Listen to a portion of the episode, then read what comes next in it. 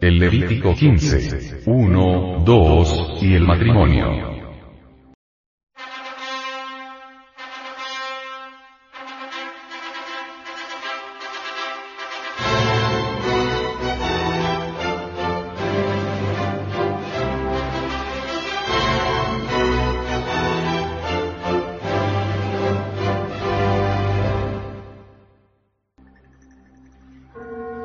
Habló Jehová a Moisés y a Aarón, diciendo,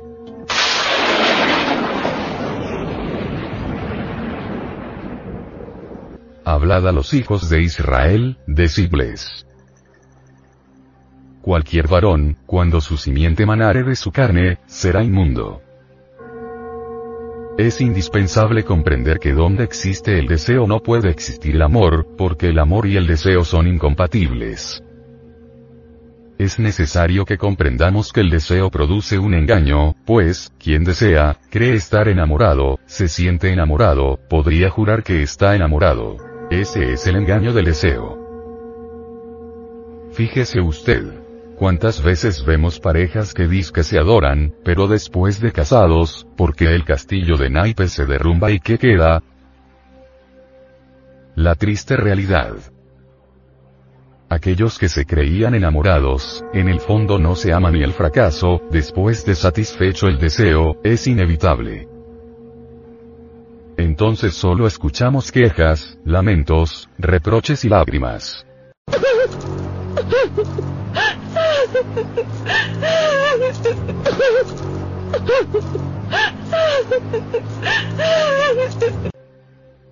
Ese es el caso patético de todos los matrimonios. Entonces, ¿dónde estaba el amor? ¿Qué se hizo el amor? Amar cuando hay deseo es imposible. El yo es deseo, y el yo es infrahumano, inhumano, bestial. Por lo tanto el yo no sabe amar. El amor tiene su clima propio, su sabor, su felicidad. Esto solo lo conoce quien ya desintegró el deseo animal. El amor no se parece a nada de aquello que la gente llama amor. Lo que la gente cree ser amor, es tan solo deseo engañador. El deseo es una sustancia engañosa que se combina en la mente y el corazón para hacernos sentir algo que no siendo amor, nos hace creer firmemente que es amor. Solo la horrible realidad que se presenta después de consumado el acto sexual, o sea, satisfecho el deseo, viene a demostrarnos claramente que fuimos víctimas de un engaño. Creíamos estar enamorados y realmente no lo estábamos. Si en los hogares solo reinara el amor y la sabiduría, el mundo fuera un paraíso. Pero la humanidad no sabe amar, confunde el deseo con amor. Solo cuando la conciencia se libera del yo, puede y sabe amar. Para amar hay que tener la conciencia emancipada, libre de yoes. Aquellos que tienen su conciencia libre de ira, lujuria, orgullo, pereza, gula, codicia, envidia, etcétera, etcétera. Saben amar verdaderamente. El yo no sabe amar. El yo que hoy jura amor, es desplazado por otro yo que no tiene ganas de querer. Ya sabemos que el yo de la psicología experimental son los demonios rojos de sed nombrados por los egipcios en el libro de los muertos, es la legión del poseso en el Evangelio crístico. Él es pluralizado. Y toda esa sucesión del yo vive en batalla. Se dice que tenemos una mente, pero ciertamente lo que poseemos son muchas mentes, pues cada yo psicológico tiene su mente. Y así tenemos que el yo que besa y adora a la mujer amada, es desplazado por otro yo que la odia. Quien no ha emancipado la conciencia del yo no puede amar, pero sí experimentará el deseo bestial de la lujuria. Por la boca del ser humano que tiene la conciencia embotellada en el yo, habla legión de yoes que juran amor. Yoes que abandonan a la dorada. Yoes que odian. Yoes de los celos, de la ira, del rencor, etcétera, etcétera. Solo la conciencia sabe amar. el yo es la raíz de los conflictos y divorcios de las parejas. Es la raíz de todos nuestros errores. Cuando es eliminado, solo queda en nosotros la conciencia, el alma. Cuando el yo desaparece lo único que queda dentro de nosotros es eso que se llama amor, adviene a nosotros la auténtica y legítima felicidad. Se termina para siempre nuestra vida de amargura. El amor es la religión más elevada, y las parejas deben comprender eso que se llama amor. Realmente, el amor es la única fuerza que puede salvar absolutamente al matrimonio. El sexo es la piedra básica sobre la cual tenemos que edificar el templo para nuestro Señor el Cristo. Por eso se nos ha dicho. La piedra que desecharon los que edificaron, esta fue hecha por cabeza de esquina. Por el Señor es hecho y es cosa maravillosa esto. Esta piedra, el sexo, es desechada por los infrasexuales que presumen de perfectos, por monjes, monjas, sacerdotes célibes, prostitutas, homosexuales, masturbadores, abusadores del sexo, etc. Es realmente maravillosa que esta piedra, considerada como tabú, pecado o sencillamente como instrumento de placer, sea puesta como cabeza de esquina del templo. Por lo tanto os digo que el reino de Dios será quitado de vosotros, y será dado a la gente que haga los frutos de él. Y el que cayere sobre esta piedra, será quebrantado. Y sobre quien ella cayere, lo desmenuzará. Mateo 21, 42, 45. Te doy amor en el cual está contenido todo el sumún de la sabiduría. Hermes Trismegisto. No son hormonas o vitaminas de patente lo que se necesita para la vida, sino auténticos sentimientos del tú y yo, y por ende el intercambio de las más selectas facultades afectivas, eróticas, entre el varón y la mujer. Y este intercambio solo es factible a través del secreto secretorium de los sabios. Conexión del lingam Johnny, falo útero, sin eyacular jamás el enseninis. Esta clave nos lleva a la unidad del alma, y lo sexual pierde el carácter de sospechoso y menospreciado que solo se acepta secretamente y con cierta declarada vergüenza. Por el contrario, es puesto al servicio de un maravilloso gozo de vivir. La ascética medieval rechazaba el sexo calificándolo como tabú o pecado. La nueva ascética se fundamenta en el sexo. Es claro que el matrimonio fuera del adulterio y de la fornicación, la base de todos nuestros errores o pecados, es la clave de toda felicidad y del auténtico amor. Conexión falo-útero sin eyaculación del enseninis, significa evadirnos de la sombría corriente cotidiana del acoplamiento vulgar común y corriente y nos permite entrar en la esfera luminosa del equilibrio entre materia y espíritu. Pero hablemos claro y sin ambajes. Solo renunciando a la concupiscencia animal a la eyaculación seminal, en aras de la espiritualidad es fundamental para experimentar en forma íntima y directa el suprasexo. Este suprasexo es verdaderamente el hilo de Ariadna que ha de conducirnos de las tinieblas a la luz, de la muerte a la inmortalidad. O sea, esta suprasexualidad, nos permite influir conscientemente sobre nuestro mundo interior o anímico. En el Levítico 15. 1, 2, el Señor Jehová nos dice que quien tenga emisión, eyaculación, seminal será inmundo. Así pues, todo matrimonio debe considerar, reflexionar y cumplir con esta ordenanza, porque allí se prohíbe total y de manera absoluta el espasmo sexual. Aquellas parejas que se conectan sexualmente jamás deberían llegar al espasmo u orgasmo, porque ese es el mandamiento del amo del mundo, el Señor Jehová. Bien saben los fisiólogos que el espasmo es muy violento, y si se violenta el organismo, el resultado no se hace esperar. Impotencia, daños al sistema nervioso, etc.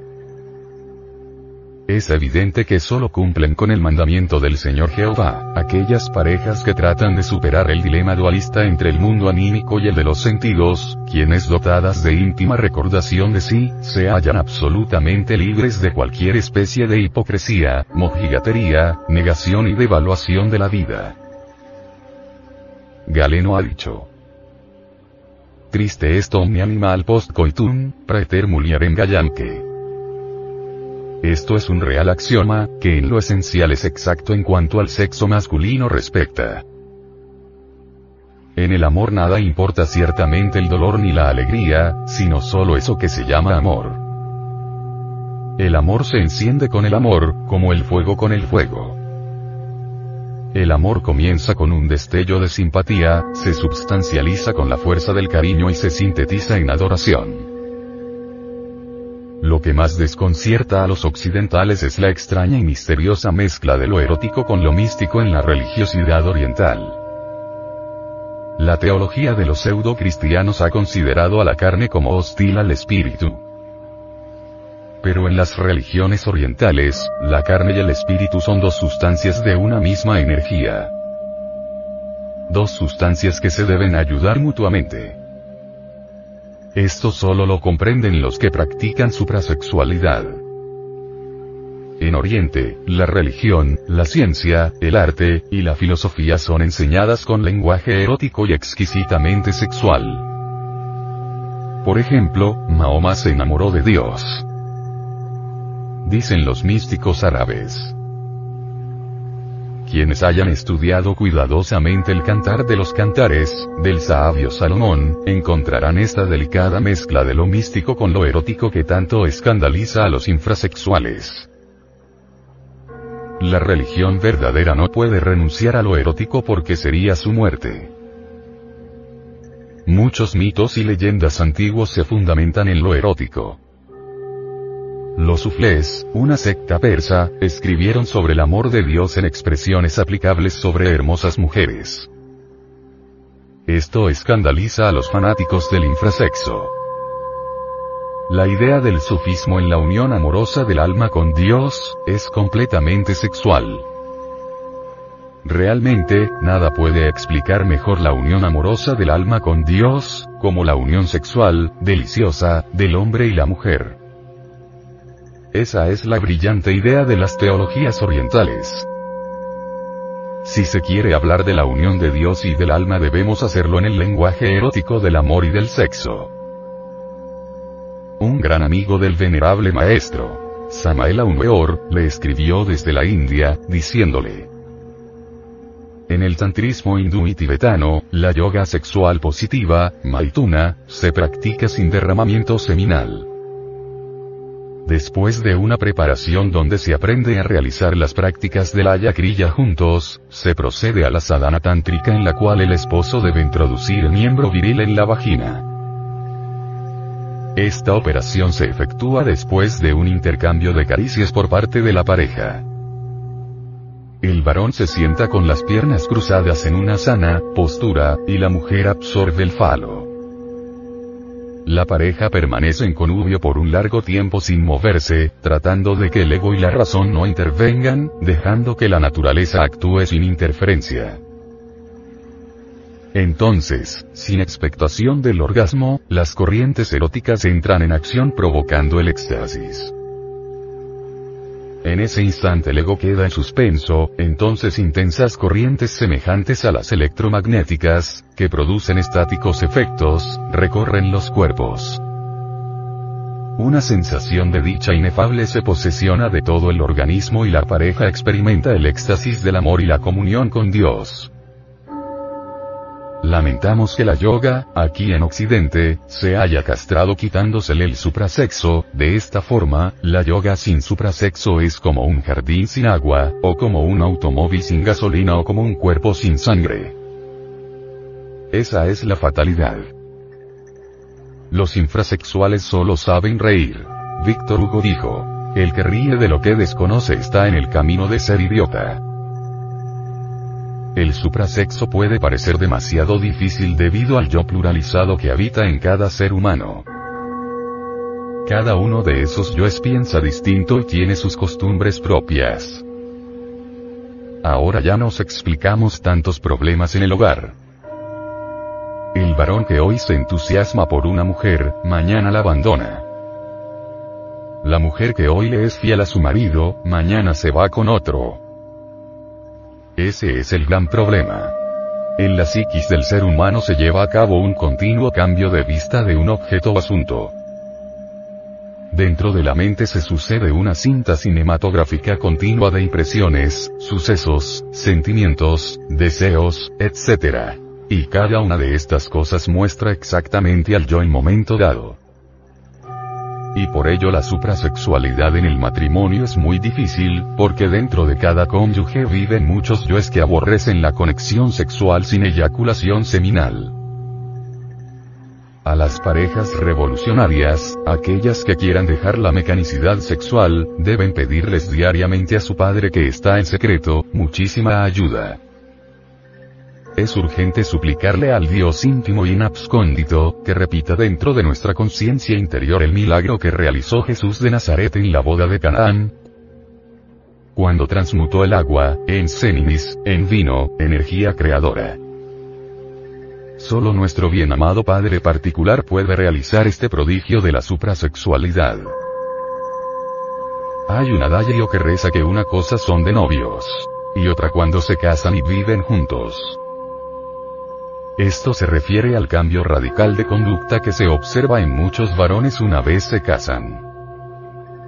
De novios eran dulces, generosos, tolerantes, puntuales, amables, en fin, una joya de altísimos quilates. ¡Qué belleza! ¡Qué nobleza de varón! Pero al llegar el evento del matrimonio, todo cambia y hasta se llega la gente a preguntar, ¿Qué demonio se metió en ese varón tan santo? Porque en verdad parece otro diferente del novio que subió a la ara sagrada. Pero lo que más preocupa de todos estos cambios del varón es que llega a cansarse de la intimidad conyugal, y en algunos casos suspende con su esposa el coito, y sale a buscar en parques, teatros, cócteles, playas, pachangas, etc. a otras mujeres para satisfacer su sexualidad. La pregunta que se hace normalmente cualquiera de estas situaciones. ¿A qué se debe ese cambio radical de comportamiento del varón? Muchos sugieren que en verdad no ha habido cambio, sino que simplemente la conducta que muchos novios observan durante el lapso del noviazgo es postiza, falsa e interesada. Otros piensan que esto se debe a la carencia de madurez y profundidad de las interrelaciones amorosas. Otros opinan que la causa de esta anomalía son los factores materiales en que se apoya este matrimonio como cuestiones de físico, apellido, cuentas bancarias, títulos académicos, etc. Y no se tienen en cuenta poco o nada, las cualidades morales y espirituales de ambos componentes de la pareja. Otras opiniones dicen que toda esta situación se debe a fallas de carácter, de mala educación, de egoísmos, etc motivadas por carencia de crecimiento en la personalidad, falta o poca educación en la casa y en el colegio en valores morales y religiosos, porque si solo se le dan conocimientos intelectivos, comodidad y placer, puede hacer que la conducta del novio sea transitoria y aparente y la unión conyugal se encargará de mostrar la cruda realidad. Pero existe un asunto que debemos analizar en esta temática, y es la cuestión sexual. Hay una pregunta, aparentemente capciosa, que la gente suele hacerse. ¿Para qué se casan los seres humanos? Pero se responde con mucha hipocresía. Para ser felices entonces, si esto es así, porque el 99% de los matrimonios no son felices? La respuesta a esta pregunta es muy sencilla. Los seres humanos se casan por saciar sus apetitos sexuales disfrazándolos con amor infinito. Sucede que las parejas marchitan la hermosa flor del amor en su primera noche de bodas y las subsiguientes, descargando aquel imán que los inclinaba a buscarse y estar siempre juntos cuando eran novios. El sexo es como un imán poderoso que atrae al otro sexo opuesto que también es otro imán, y ambos están cargados de poderosa energía electrónica, explosiva, volátil y substancial. De novios todo va bien porque los imanes están cargados de energía y valores substanciales, cuyos canales de expresión son los besos, las caricias, el tacto de la unión de las manos, las miradas amorosas y las sonrisas cariñosas. Si todo prosiguiera en esa tónica, sería un idilio inagotable, una dicha permanente, una auténtica felicidad sin límites, una eterna luna de miel, con las delicias y las mieles del amor real. Pero desgraciadamente, qué distante está la pareja de continuar con esa felicidad, pues, en su primera noche de bodas comienza la tragedia, porque los imanes, que son los que proporcionan la atracción y el sentimiento amoroso, se descargan con el espasmo, con el orgasmo, o sea, con la eyaculación seminal, y pierden la fuerza de atracción. Y esta situación se extiende incesantemente noche a noche, eyaculando, la acción que origina todas las desgracias que actualmente cargamos, una, dos, tres y más veces. Luego tenemos, que al descargarse los imanes y perder la fuerza de atracción, es apenas natural que los sentimientos amorosos, el anhelo de estar juntos, las caricias, los besos, las palabras amorosas y las miradas tiernas van desapareciendo. Entonces se inicia el desencanto de parte y parte, todo aquel idilio de antes, aquellos anhelos, aquella dicha, todo va desapareciendo y se empieza a filtrar la desilusión, el cansancio, el hastío, el fastidio, viene la repugnancia y ambos cónyuges se van tornando insoportables. Y aquí tiene su génesis situaciones como cuando la mujer comienza a sentir los efectos nocivos del sistema anticoncepcional artificial que ha escogido. Y en otros casos sucede lo contrario. La mujer en sus primeros contactos sexuales queda embarazada, sin saber cuándo ni cómo. Tiene el primer hijo, el segundo, el tercero, etc. Hasta que se va convirtiendo en una máquina de producir criaturas. Ante esta situación toma el camino de los anticonceptivos espurios, cual más dañinos a la salud, a la moral, al pudor, a la dignidad personal, convertida en un instrumento de placer, esclavizada al servicio infrasexual, etc. Ante ese incesante ir y venir de los días, meses y años, los cónyuges hacen la vida insoportable, el hogar se convierte en un verdadero infierno, porque la mujer busca escapar de alguna forma de este tormento que está acabando con su propia existencia. Cuando el esposo se siente rechazado, vejado, despreciado o repudiado por su esposa, también toma sus medidas de protección y consigue a otras mujeres que reemplazan sexualmente a su mujer, aquí ya se inicia el pleito definitivo. Vienen las demandas, la separación de cuerpos, la repartición de bienes si es que lo hay, el papeleo para el divorcio, los alegatos de los abogados, los cargos y las recriminaciones recíprocas, todo aquel idilio amoroso de otros tiempos se ha tornado en odio espantoso. Si analizamos los móviles que originan los divorcios y separaciones conyugales, encontramos que el punto céntrico de todos los problemas radica exclusivamente en el sexo mal utilizado la falta de una cultura sexual para comprender que el sexo es para vosotros, pues, los que creéis, Él es precioso pero para los que no creen, la piedra que los edificadores, fundadores de sectas, desecharon, ha venido a ser la cabeza del ángulo. Y piedra de tropiezo, y roca que hace caer. Primera de Pedro. 2. 7, 8 todo el gran misterio de impedir los divorcios y las separaciones conyugales, solamente es posible cumpliendo con el sexto mandamiento divino. No fornicar, o sea, no eyacular el semen, de esto nos dice el Señor Jehová. Habló Jehová a Moisés, diciendo,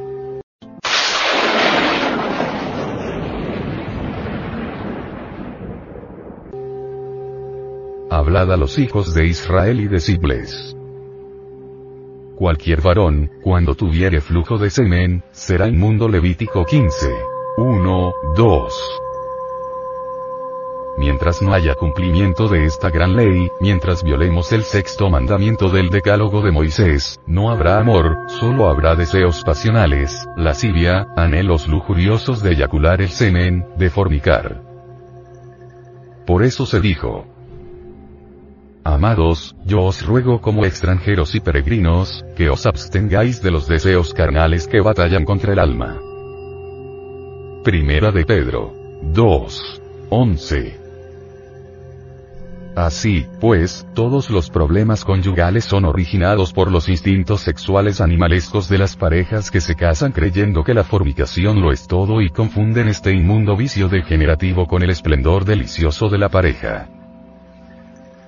En los hogares que verdaderamente practican esta clave, conexión del lingam, yoni, órgano sexual masculino con el órgano sexual femenino, sin eyacular en la vida la entidad seminal, jamás se sucede un divorcio o una separación conyugal, porque los cónyuges cumplen la ley y la ordenanza del Señor Jehová quien cumple durante cada unión sexual, entre esposa y esposa en hogar legítimamente constituido, con la anterior ordenanza jehovística, consolidará la unión conyugal por toda una vida sin llegar jamás al cansancio, ni al hastío, por el contrario se llega a la ancianidad con el mismo amor que el de novios, porque siempre vivirán en una eterna y auténtica luna de miel.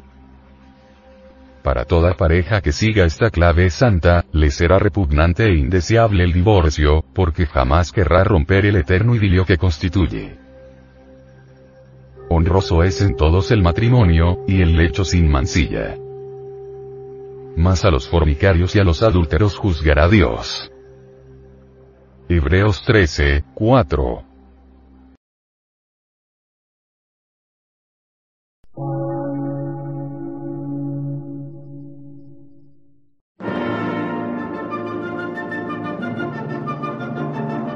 Emisora, gnóstica, transmundial. Por una nueva civilización y una nueva cultura, sobre la faz de la Tierra.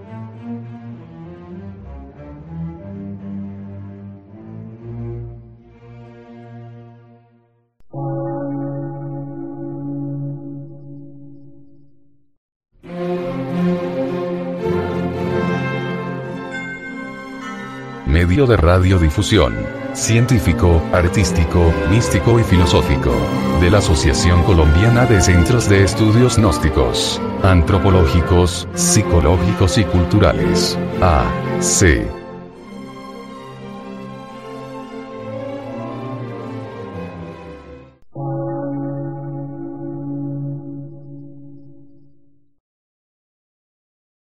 Lectura en movimiento. Difusión sin fronteras.